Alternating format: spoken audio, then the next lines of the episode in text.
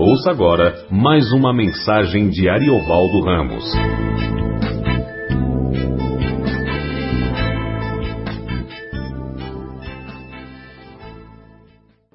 É, Lucas capítulo 1, a partir do verso 39.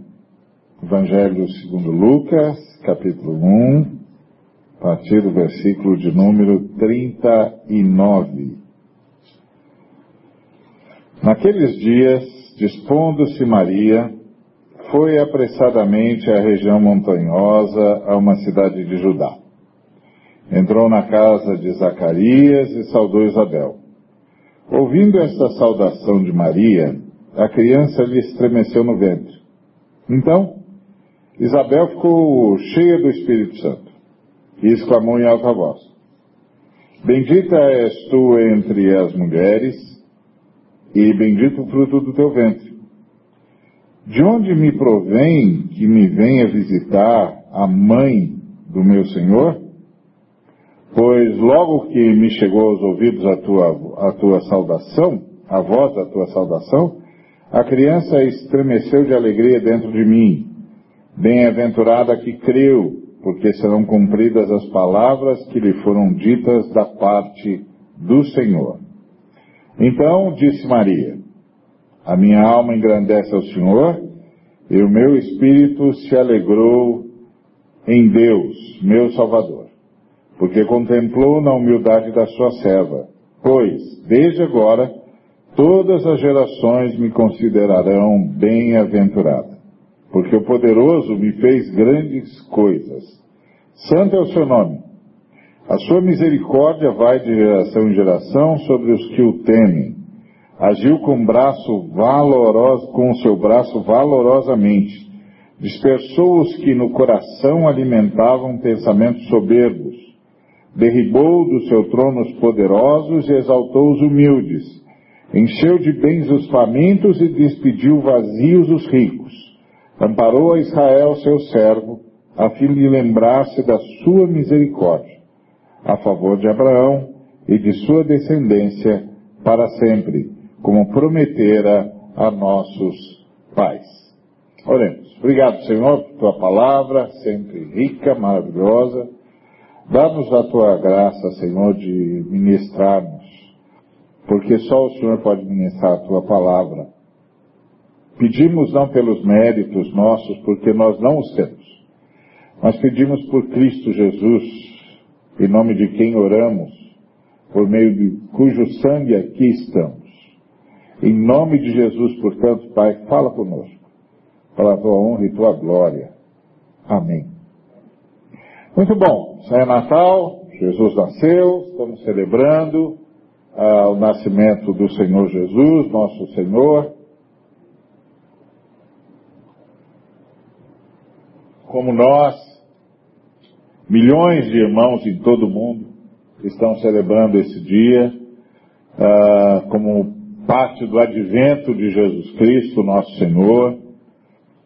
E, e eu gostaria de, de ler esse texto com você nessa perspectiva do Natal, da chegada do Senhor e da esperança que a chegada do Senhor é e, e, e se torna. É interessante é, que a, a, o nascimento de Jesus é fruto de uma conjunção de obediência e dependência. Ah, tanto Maria quanto José obedeceram, receberam as orientações e, e as obedeceram, sem, sem titubear, sem discutir, e, e foram dependentes, dependentes da direção do Espírito Santo tanto Maria, que só pode gerar a criança pelo poder do Espírito Santo, quanto José, que atendeu às demandas do Espírito Santo por meio dos anjos que lhe enviou em sonho. Então, o nascimento de Cristo é o triunfo da fé. É o resultado do triunfo da fé. É o resultado do triunfo da confiança em Deus. Da confiança no Espírito Santo da confiança na palavra de Deus. É o triunfo da fé. Maria creu, que, que o Espírito do Senhor viria sobre ela, creu que, que tinha de obedecer e obedeceu, e José creu nos sonhos que recebeu de Deus e obedeceu, e é essa conjunção que torna possível a vinda de Jesus. Sem fé e sem obediência, Jesus não se manifesta. Não se manifestaria ah, naquele tempo, não nasceria continua, e continua não se manifestando hoje sem fé e sem obediência. Isso é algo que nós todos temos de ter sempre em mente, que a, a manifestação de Jesus é sempre proporcional à nossa fé e à nossa obediência. É muito interessante como nós vivemos em dias complicados, porque as pessoas não estão muito dispostas a obedecer o Senhor, mas não abrem mão da sua bênção.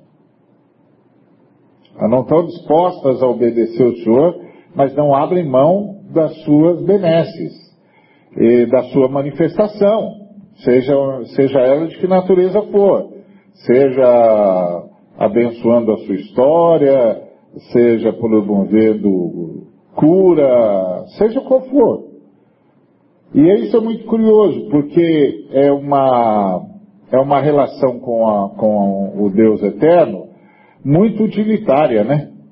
Onde a fé e, e, a, e a, a obediência não andam juntos.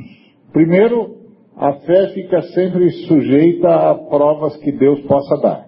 Então, o sujeito Está sempre assim. Se Deus é assim, ele vai fazer aquilo. Se Deus me ama, ele vai fazer isso. Se Deus uh, considera isso, ele vai fazer aquilo. Então parece que Deus está sempre, está sempre sob prova. Sempre sob prova. Eu me lembro de uma, de uma, um pessoal me falando de um convite de uma igreja qualquer aí midiática, em que o, o líder dizia o seguinte, nós vamos nos reunir para exigir de Jesus um milagre. E aí a pessoa diz o seguinte: se Jesus fez um milagre bobo, como multiplicar, como transformar água em vinho, que não tinha nenhuma, nenhum objetivo válido, então nós vamos é, é, pressionar Jesus para que ele faça um milagre que realmente vale a pena, ao invés de ficar é, transformando água em vinho em casamento dos outros. Inclusive o cara não tem vinho porque é pobre, é pobre porque não tem fé, por aí vai. por aí vai. A lógica da prosperidade é ótima, né? a lógica da prosperidade é a lógica da exploração do sujeito, na certeza de que ele não vai ser recompensado, mas vai carregar a culpa. Então, assim, você, ah, não recebeu? Não recebeu porque você não tem fé. É, por isso que é desse jeito. Não, mas eu ofertei, ofertou. Você ofertou, mas não teve fé, não adiantou. Agora, nunca vai, ele nunca vai encontrar o cara que diz, tá bom, então eu vou te devolver a oferta. não é? Satisfação garantida ao seu dinheiro de volta. Então ele nunca vai, isso ele nunca vai encontrar. Então, é um absurdo, é um absurdo. Mas, é por causa da, da tendência natural do ser humano de querer as benesses do Senhor e não a vontade do Senhor. Maria e José nos dão um exemplo exatamente contrários. Eles foram absolutamente obedientes e absolutamente crentes. Eles creram no Senhor e fizeram o que o Senhor disse para fazer. Maria e José se arriscaram. Eles se arriscaram diante da comunidade, eles se arriscaram diante da sua família, eles se arriscaram para explicar tanto um quanto o outro aos seus familiares, e à sua comunidade, a todo o povo que os, que os rodeava, ah, o que estava acontecendo com eles era praticamente impossível. É impossível. Naquela cultura, é impossível. Então eles tinham de realmente crer. Maria creu e obedeceu. José creu e obedeceu. E é dessa conjugação de fé e obediência que Jesus Cristo vem. E nasce ah, pelo poder do Espírito Santo, de uma forma extraordinária para o bem de toda a humanidade. E essa é, é esse é o espírito do Natal. É, é o espírito de quem crê e obedece. De quem realmente se rejubila com a chegada do Cordeiro, que entende que a chegada do Cordeiro é o cumprimento das profecias, e mais do que isso, a chegada do Cordeiro é a alegria dos homens. E a gente vê isso no cântico de Maria, que é, que é interessantíssimo.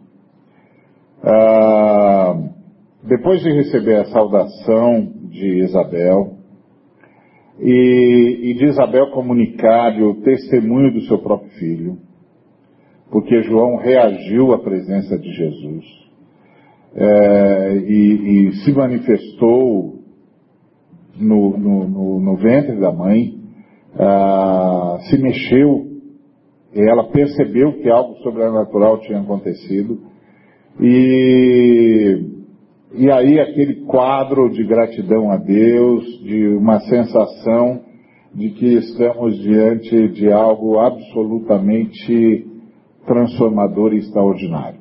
Você imagina o que é uma menina pobre ah, da aldeia de Nazaré, ah, entrando na casa de uma mulher já avançada em idade, a esposa de um sacerdote é, em estado de, de, de desgraça, porque Zacarias era sacerdote numa época em que Anás e Caifás estavam reinando, no, e, e, e, eles tinham, tinham subvertido o tabernáculo, o, o templo, eles prestavam, prestavam contas aos romanos, os sacerdotes mesmo, descendentes de Arão, ou descendentes de Levi, como era Zacarias, estavam sendo tratados como, como sacerdotes de segunda mão, de segunda qualidade, porque Anás estava no poder, os filhos do, dele todos tinham sido sumos sacerdotes, ele tinha feito um acordo com os romanos, que os romanos descobriram que o povo de Israel só ouvia os sacerdotes, obedecia os sacerdotes, não obedecia mais ninguém. Então o povo de Roma decidiu que iria intervir na escolha de sumo sacerdote. E Anás era um sujeito muito bem quisto pelo povo, um populista, e se ofereceu para fazer o jogo dos romanos e se tornou o primeiro grande sacerdote, ou o primeiro sumo sacerdote, dessa fase em que os romanos pagavam para o sumo sacerdote de Israel, para que o sumo sacerdote de Israel fizesse o trabalho que os romanos queriam que fizesse em relação ao povo, que era o de acalmar o povo, de manter o povo submisso, etc. E, e aí os, os últimos sacerdotes da tradição bíblica, da tradição de, de, de Levi, caíram em desgraça. Eles continuavam lá, mas o papel deles era irrelevante e era onde Zacarias estava. Eles estavam esperando eles morrerem. E provavelmente Zacarias era o último dessa geração de sacerdotes ainda ligados à tribo de Levi, ainda seguindo a tradição uh, de Moisés. É, então ele estava lá naquela fase de, no ocaso, uh, já esperando a morte chegar. Quando então o, o, o, o arcanjo Gabriel visita, no dia em que ele está no lugar santíssimo, e diz para ele que a mulher dele, já avançada em idade, ia ser mãe. Ia ser mãe, de fato, do último sumo sacerdote de Israel. Porque, porque Isabel era das filhas de Arão, e para ser sumo sacerdote de, de Israel não bastava ser da, da tribo de Levi, tinha de ser da tribo de Levi e da família de Arão. E quem iria ser filho de Arão diretamente era João Batista. João Batista que nunca exerceu o sacerdócio, porque os pais dele morreram muito rápido E ele provavelmente foi para o deserto adotado pelos essênios e foi criado lá. E provavelmente foi criado lá porque, inclusive, a vida dele deve ter corrido perigo, porque ele era de fato aquele que devia ter sido o sumo sacerdote. Então ele era uma ameaça ao poder estabelecido. E aí levaram-no para o deserto e ele ficou lá, provavelmente cuidado pelos essênios, nas cavernas onde os essênios moravam ou nas cidades subterrâneas que eles fizeram. Então é uma história muito tensa, a história que está por detrás de todo o, o, evento do nascimento de Jesus. Então você imagina essa senhora agora idosa, com que não esperava mais nada da vida, com o marido que está esperando morrer porque ele nem é mais respeitado como sacerdote, a, a, o sacerdote agora está na mão dos romanos, e de repente o anjo do Senhor, Gabriel, vai e avisa para ele, sua mulher vai dar a luz. E vai ser o menino que vai ser grande entre os homens e que vai ser o precursor do Messias. E você vai chamá-lo de João. E aí ela está lá, no ostracismo, na casa dela, em Judá, na região de Judá. E aí, do outro lado de Israel, uma menina, prima dela, é também visitada pelo arcanjo, e o arcanjo diz: Olha, você é, foi escolhida por Deus para ser a mãe do Salvador.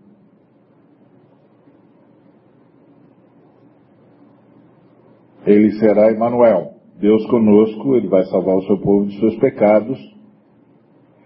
E, e o poder do Altíssimo envolverá você pela ação do Espírito Santo. E ela crê e obedece.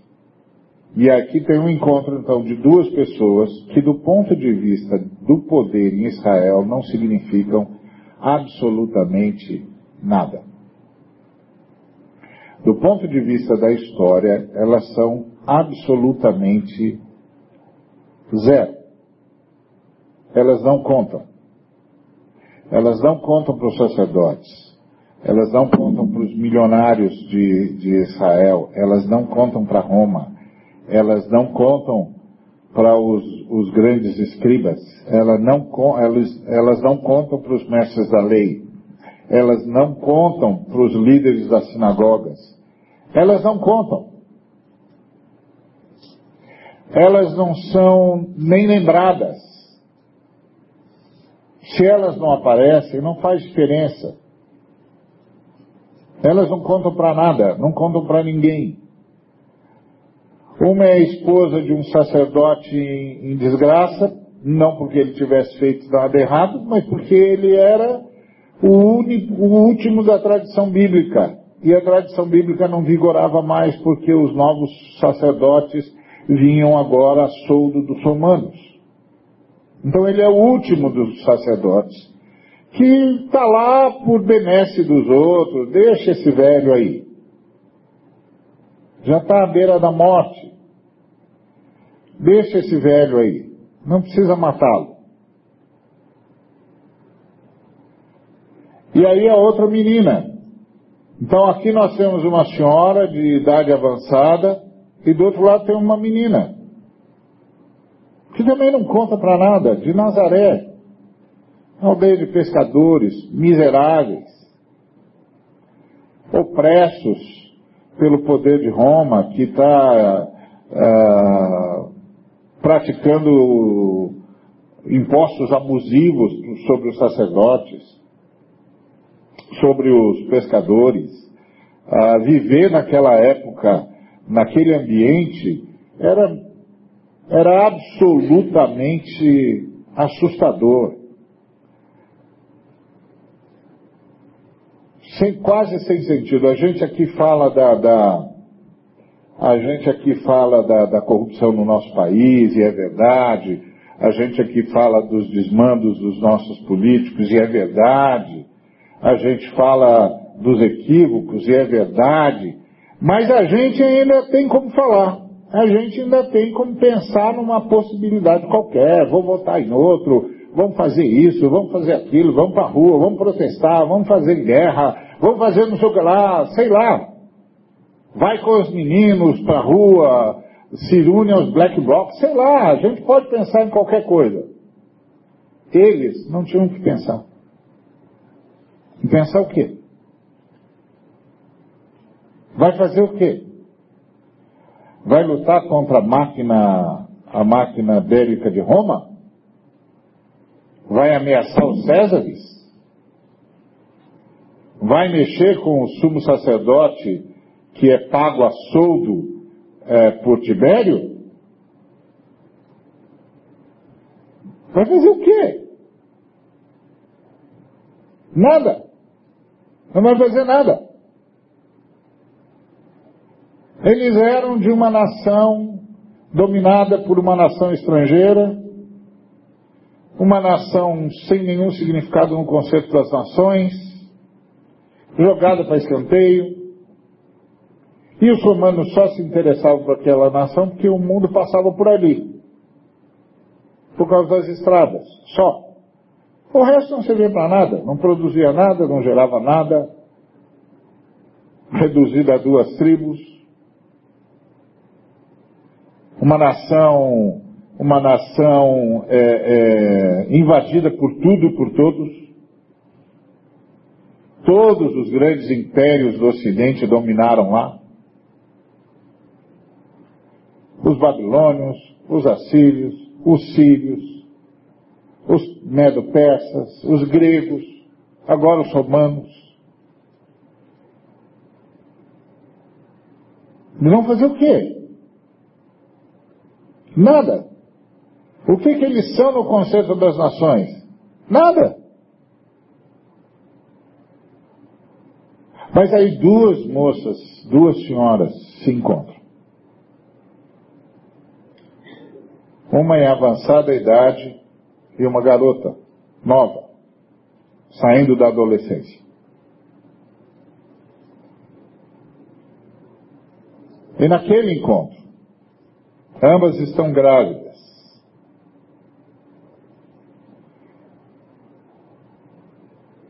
E as crianças se reconhecem no ventre materno. Na cabeça de qualquer pessoa que tivesse visto a, a prima de, de Isabel entrando na casa dela, isso não é nada. Isso não significa nada. Isso é coisa nenhuma. Essa menina veio visitar a prima. Dizem que está acontecendo uma coisa estranha. Que Isabel está grávida. Que é um milagre.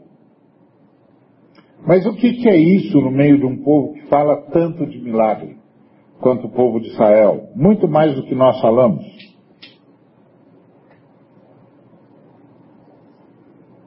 E mais, um povo que acreditava em, em promessas de pregadores, muito mais do que nós acreditamos. Você pensa que, que nós somos os que iniciaram isso? Não. Tanto é que quando, quando os discípulos estavam diante de Gamaliel, o que foi que Gamaliel disse? quando eles disseram para ele, ah, esses camaradas aqui estão dizendo que o, o Jesus, Jesus de Nazaré ressuscitou, que está vivo. O Gamaliel disse, meu amigo, isso aqui é mais um entre tantos.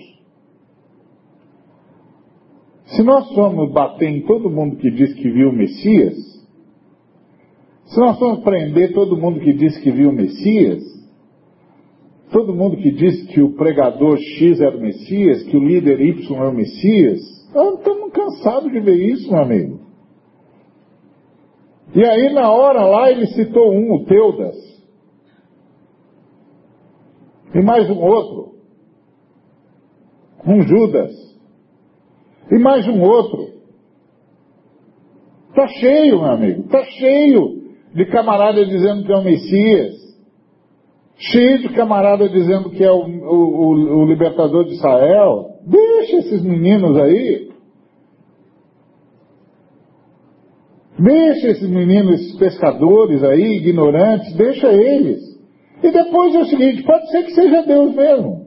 Se for Deus, a gente ficar lutando contra Deus é bobagem. Certo? E se não for Deus, meu amigo, vai acabar logo, como acabaram todos os outros. Essa era a lógica de Gamaliel. Então aquelas duas senhoras, aquelas duas mulheres, absolutamente desprezíveis do ponto de vista humano. Absolutamente desprezíveis do ponto de vista socioeconômico, político. Não contam para nada. Não servem para nada. Não faz a menor diferença.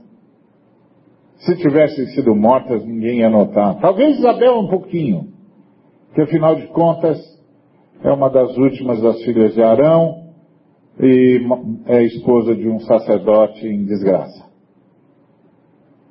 Mas é sacerdote. A menina de Nazaré,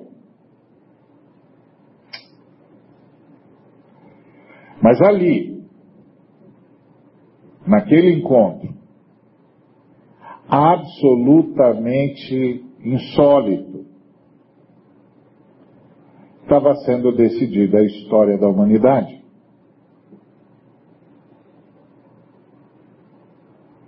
Essa é a grande mensagem de Deus a todos os homens. Tudo que vocês valorizam não significa nada para mim. Tudo ao qual vocês emprestam alguma glória, não significa absolutamente nada para mim. Eu escolhi o que não é para envergonhar o que é.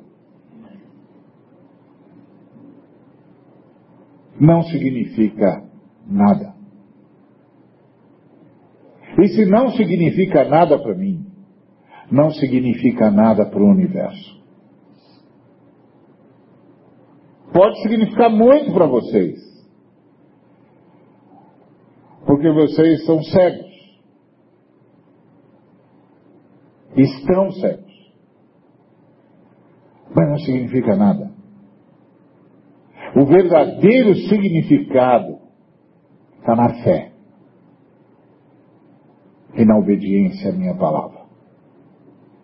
É daqui que vai sair a libertação da humanidade. Impressionante. Duas pessoas que ninguém nem notaria.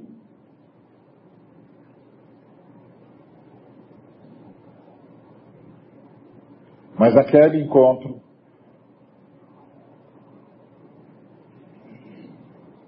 estava sendo decidida a história da humanidade. É interessante a, a, o texto. Maria foi apressadamente à região montanhosa, uma cidade de Judá. Entrou na casa de Zacarias e saudou Isabel, como sempre. Ouvindo esta saudação de Maria, a criança lhe estremeceu no ventre. Então, Isabel ficou plena do Espírito Santo. A pergunta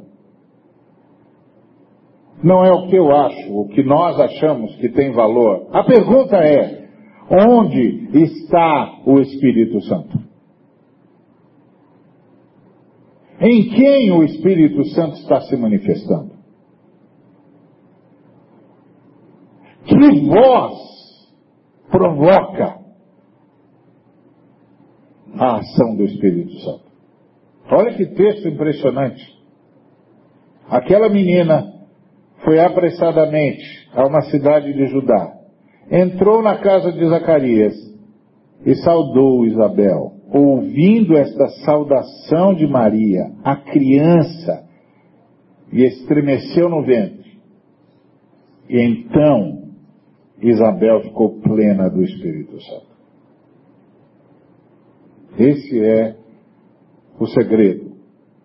O que é que provoca a ação do Espírito Santo? O que faz o Espírito Santo se manifestar?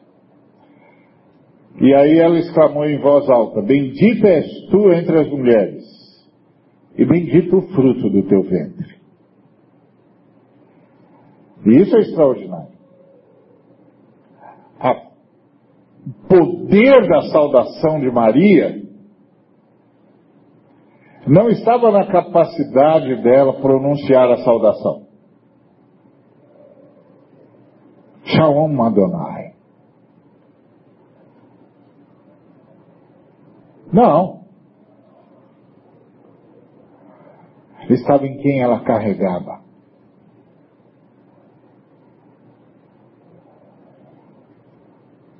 Não era só a voz dela, era quem ela trazia no ventre. Que dava à voz dela o mesmo poder da voz que ecoou no universo. Haja luz. Esse é o segredo do Natal. O segredo no Natal não é o que eu sei, o que eu deixo de saber, o que eu digo, o que eu deixo de dizer, como eu digo, como eu não digo, mas quem me motiva a dizer? Quem está em mim? Esse é o grande segredo do Natal. Não é a voz de uma menina que acaba de sair da adolescência. É o ser que ela carrega em si. E aí, a, a, a Isabel diz: Bendita és tu entre as mulheres, e bendito o fruto do teu ventre. Então, esse, esse, é o segredo do Natal. O segredo do Natal é o que, que a gente está gerando. Não é o que a gente está recebendo só. É o que, que a gente está gerando. O que, que eu estou gerando? Deus tem investido em cada um de nós, na nossa formação, na nossa história, na nossa vida, na nossa casa, e nós estamos gerando o quê? E porventura o que estamos gerando produz a manifestação do Espírito Santo na terra? Dá a nossa voz uma intensidade, uma profundidade que de outra forma nós não teríamos. E aí ela diz: de onde me provém que me venha visitar a mãe do meu Senhor? Que coisa impressionante. Como o Espírito Santo se manifestou? Se manifestou com revelação. Não só Isabel percebeu a presença do Espírito Santo, que o seu filho percebeu a presença do Espírito Santo e reagiu como o Espírito Santo veio a ela com revelação. De repente, ela sabia exatamente com quem estava falando.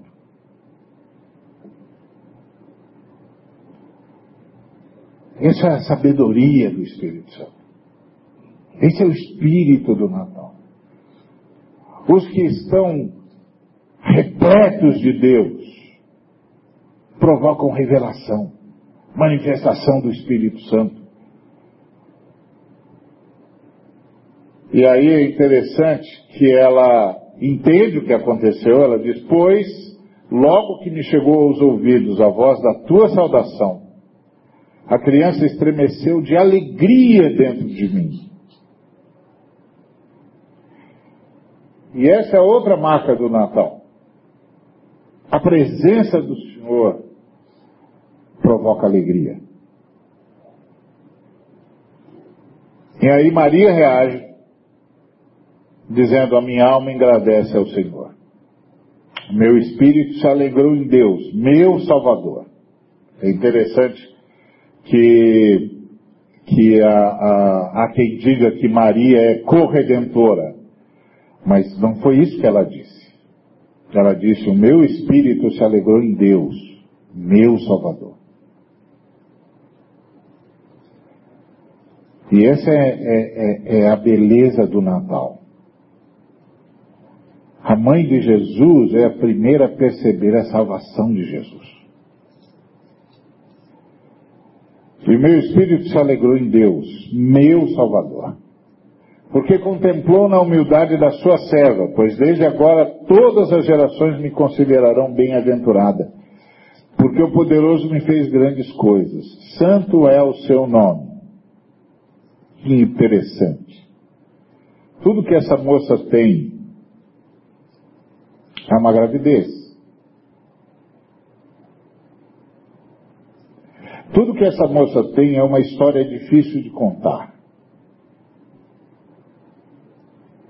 Tudo que essa moça tem é a bênção de ter tido um, um, um noivo que ouviu Deus e que a recebeu porque acreditou no que, no que ouviu, no, que ouviu no, no sonho do anjo. Ela não tem mais nada. Ela não sabe as lutas que a aguardam. Embora ela possa imaginar a reação da sociedade à sua volta. Talvez não com a intensidade que outros saberiam descrever para ela mesma. Porque afinal de contas, ela é uma garota, saindo da adolescência. Mas olha o que ela diz. Ela diz: Desde agora todas as gerações me considerarão bem-aventurada. Isso é uma palavra de sabedoria. É uma confissão de esperança. Ela não sabe. Por nenhum referencial histórico. Ela sabe porque o Espírito Santo está dizendo para ela. Todas as gerações me considerarão bem-aventurado. Porque o poderoso me fez grandes coisas. Santo é o seu nome. Que coisa impressionante essa moça perceber a dimensão do que está carregando. E esse é o, segredo do Natal. Quantos de nós percebe a dimensão do que nós carregamos no nosso espírito? Quantos de nós entende que carregar o Espírito de Deus em nós nos torna bem-aventurados?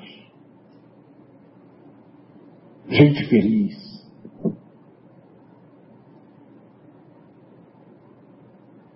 Quanto, quantos de nós percebemos essa riqueza?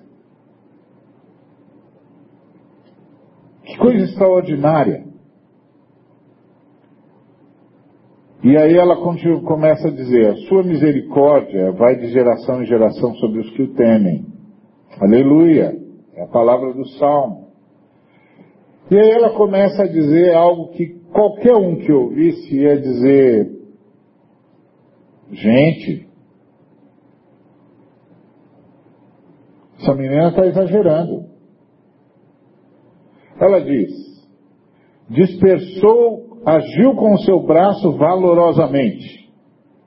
Dispersou o que no coração alimentavam pensamentos soberbos. Derribou do seu trono os poderosos. Exaltou os humildes. Encheu de bem os famintos. e despediu vazios os ricos. Amparou a Israel, seu servo, a fim de lembrar-se da sua misericórdia, a favor de Abraão e de sua descendência, para sempre, como prometera aos nossos pais. Pergunto: quando? Quando o Senhor dispersou os que no coração alimentavam pensamentos soberbos?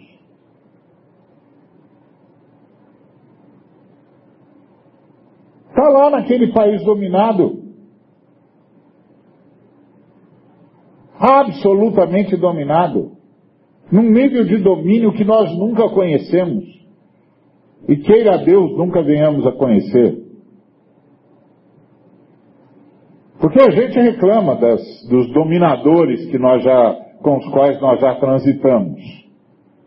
Mas eles não são nada perto do que Israel estava vivendo. Ou de qualquer um que viveu sob o domínio dos romanos. Os romanos não eram gente boa. Quando Quando o Senhor dispersou os que no coração alimentavam pensamentos soberbos? Quando o Senhor derribou do seu trono os poderosos? Quando o Senhor exaltou os humildes? Quando o Senhor encheu de bens os famintos e despediu vazios os ricos?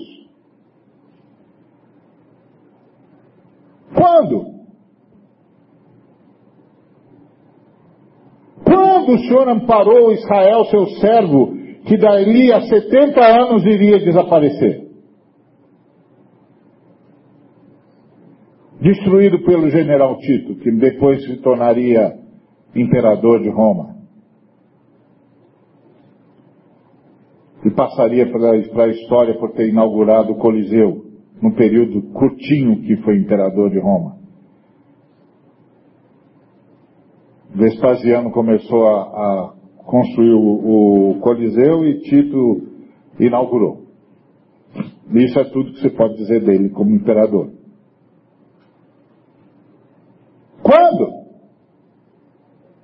Deus fez isso. Quando Deus amparou Israel que daqui a 70 anos depois dessa fala iria desaparecer. Quando ele fez isso a fim de lembrar-se da sua misericórdia a favor de Abraão e de sua descendência para sempre, como prometer a nossos pais. Quando?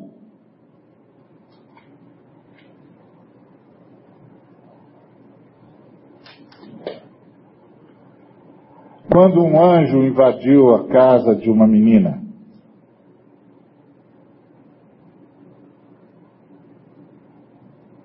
Símbolo maior do desprezo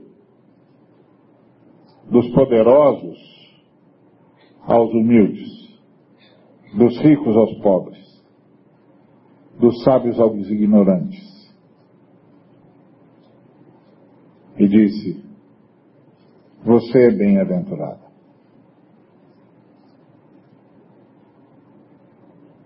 Você é bem-aventurada. Você vai dar a luz ao Deus Filho. Ali, naquele momento, Deus estava desprezando os soberbos, derrubando do seu trono os poderosos, exaltando os humildes, e deixando claro qual seria o fim da história. Ali, ali, quando Deus que podia ter nascido em berço esplêndido, escolheu a manjedoura. Ali, Deus estava dizendo como iria terminar a história.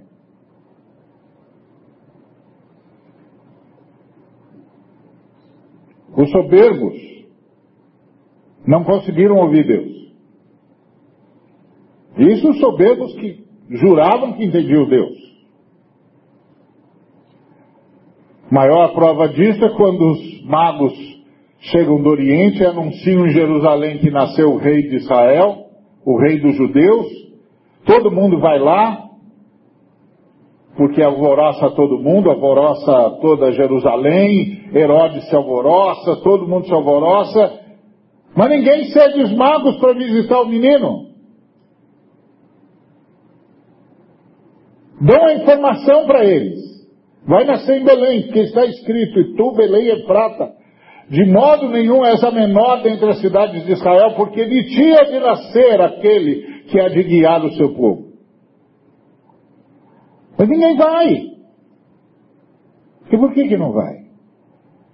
A soberba não deixa.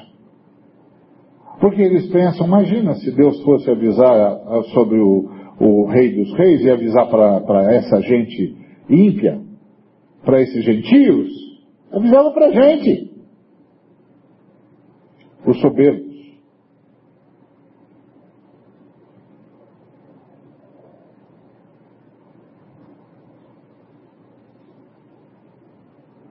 Impressionante isso. Impressionante como Deus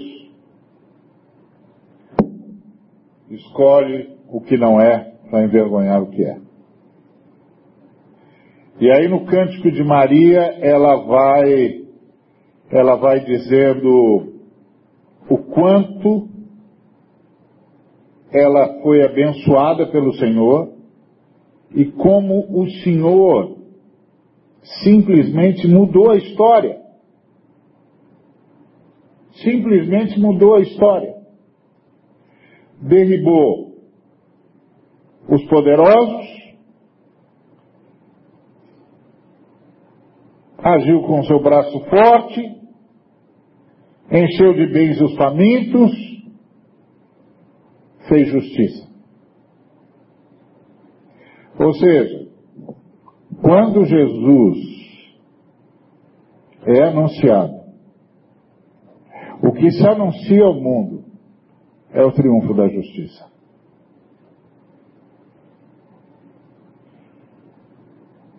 É simplesmente o triunfo da justiça. A misericórdia do Senhor, que vai de geração em geração sobre os que o temem. Quando Jesus é anunciado lá naquela aldeia de Nazaré para uma menina pobre, que é noiva de um descendente de Davi, o último descendente de Davi, também em estado de desgraça. Porque agora o último descendente de Davi é só um carpinteiro. Ninguém mais se lembra de Davi, a não ser quando canta os salmos. Davi é só uma memória, é só uma lembrança, é só uma nostalgia os tempos da glória de Israel, quando estávamos sob o reinado de Davi. Isso é nostalgia, só nostalgia, não é mais nada. Mas o Senhor agiu com seu braço valorosamente, dispersou os que no coração alimentavam pensamentos soberbos, e os dispersou, não lhes revelando nada, não lhes mostrando coisa alguma. Derribou do seu trono os poderosos e exaltou os humildes. Por que exaltou os humildes? Olha a menina que ele chamou para ser mãe do Salvador.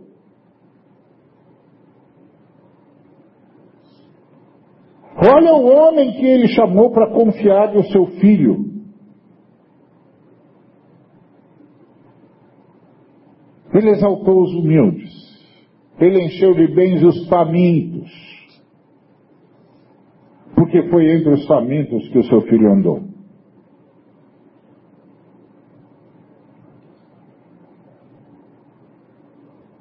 Nasceu numa manjedoura. ele simplesmente amparou Israel, seu servo. E lembrou-se da sua misericórdia. Lembrou-se do que havia prometido a Abraão. E o que ele prometeu a Abraão foi: em ti serão benditas todas as famílias da terra. Em ti serão benditas todas as famílias da terra. Isso é o Natal. É a celebração do triunfo da justiça. É a esperança dos homens.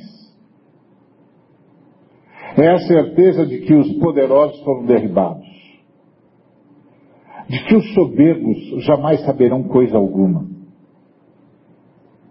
Que a história está definida. E que agora é hora de escolher de que lado nós vamos ficar.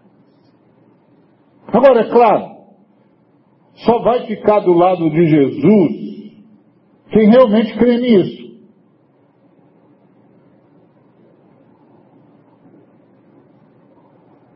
Tem muita gente no nosso meio que crê que Jesus está por detrás da riqueza e da, e da pompa e da circunstância e do poder. Porque eles ouviram a mensagem errada. Eles vão ficar muito decepcionados. Porque o cântico que o Espírito Santo inspirou a Maria não foi esse. O cântico que o Espírito Santo inspirou a Maria foi: O Senhor dispersou os que no coração alimentavam pensamentos soberbos.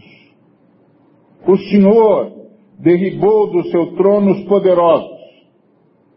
O Senhor exaltou os humildes. O Senhor encheu de bens os famintos. O Senhor amparou a Israel, o seu servo.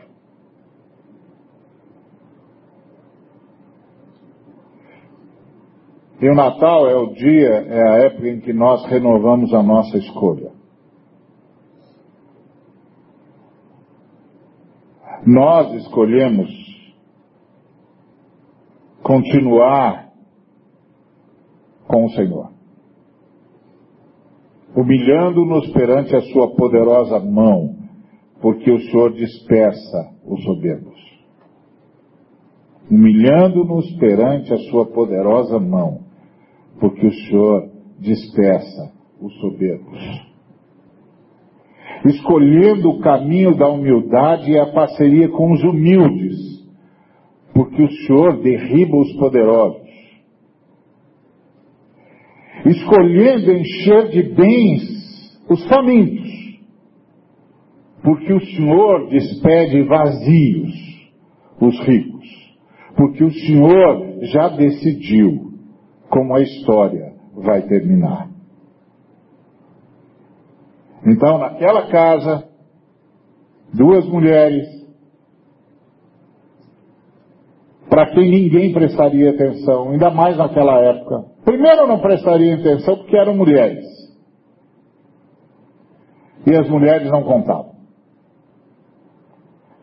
Segundo, não prestaria atenção porque uma era casada com um, um sacerdote em decadência e a outra era uma menina entre os famintos de Israel.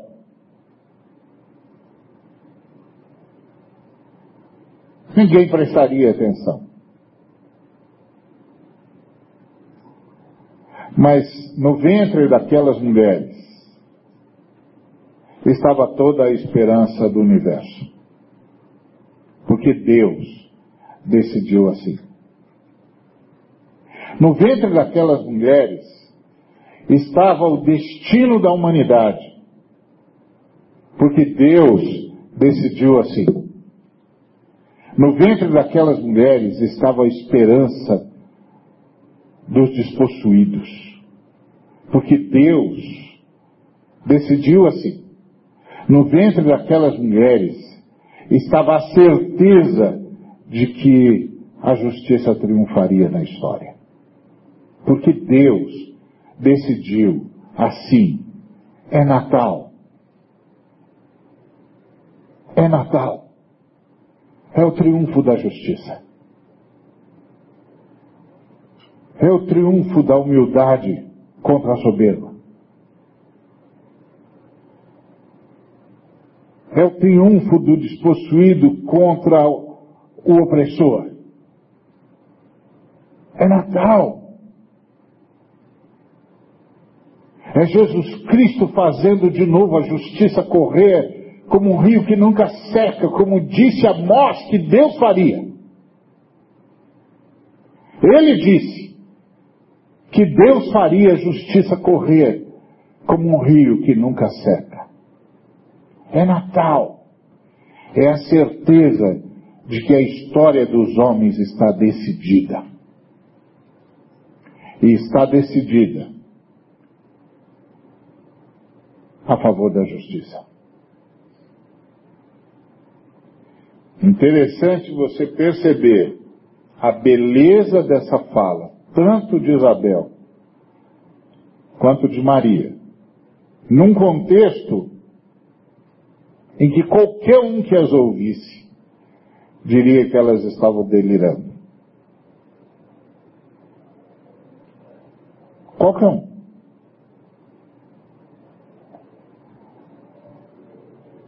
Mas graças a nosso Senhor e Salvador Jesus Cristo, a sua vida,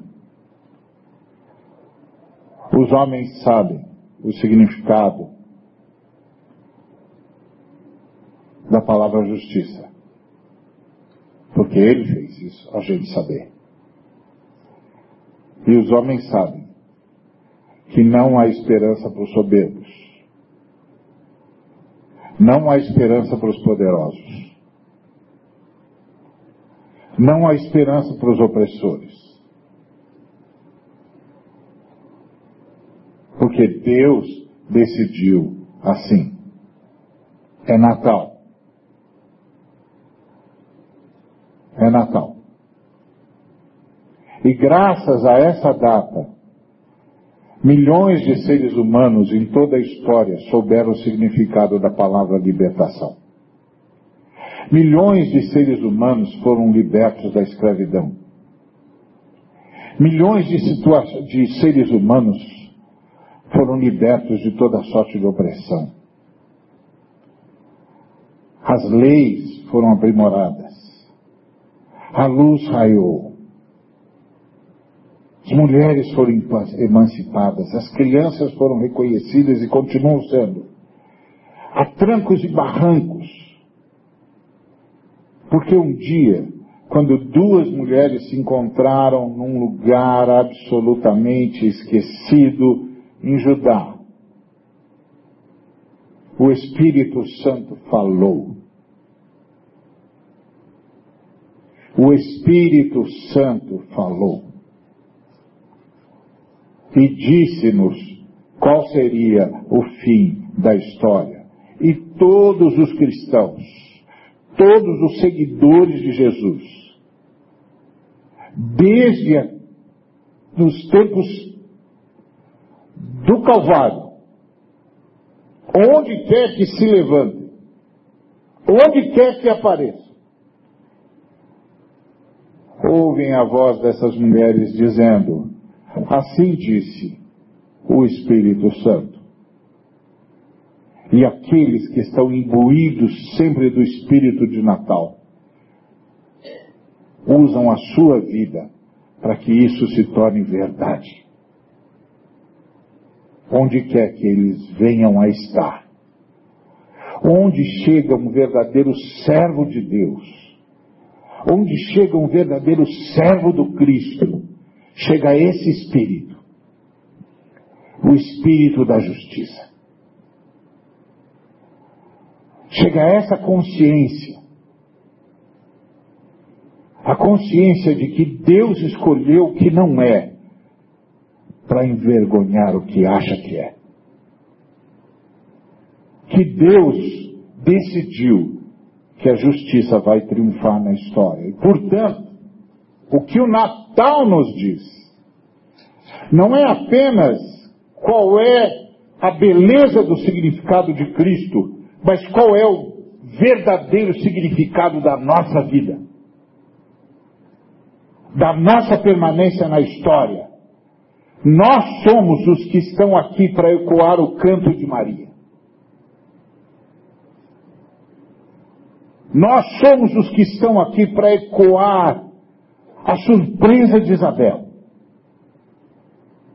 Nós somos os que estão aqui para tornar realidade onde quer que a gente esteja a profecia do Espírito Santo.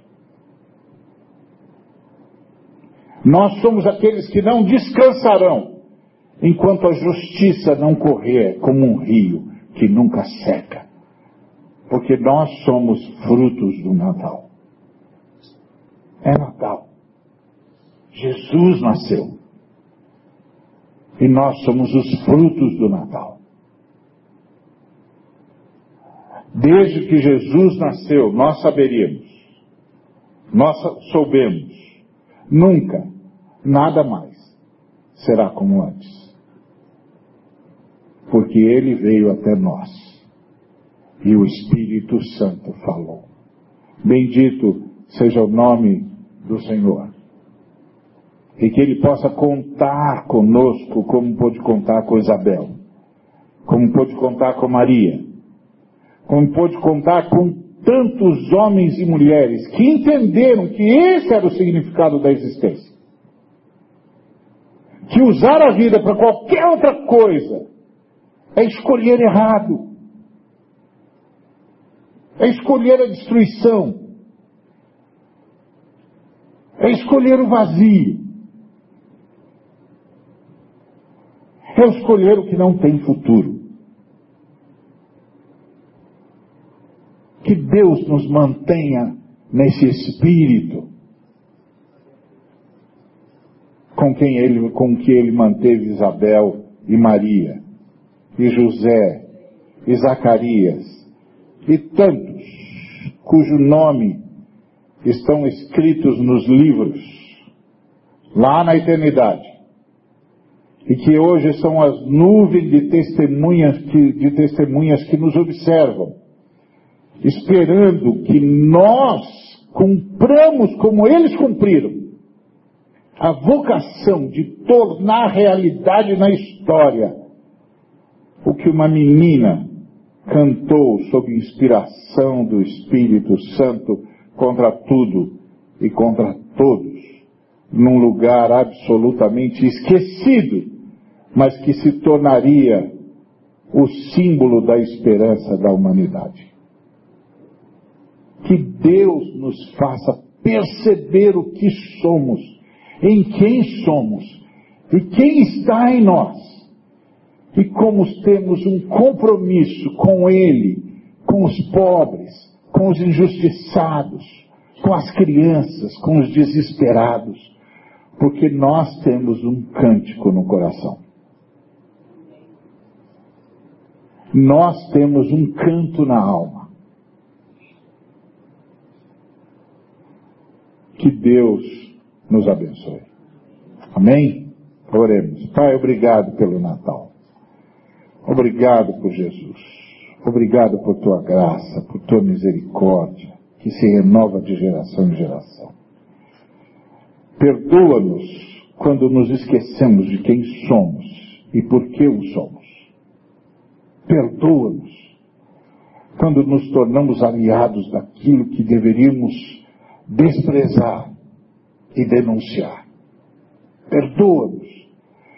E mais uma vez, na tua imensa misericórdia, estende a tua mão para que a nossa vida retorne ao significado da nossa existência que é ecoar a palavra, que é demonstrar o Cristo, que é provocar a manifestação do Espírito Santo. Que seja assim, Pai, em nome de Jesus. E que a graça de nosso Senhor Jesus Cristo e o amor do Pai e a consolação do Espírito Santo seja com cada um de nós e com todo o povo de Deus, hoje e para todo sempre. Amém. Deus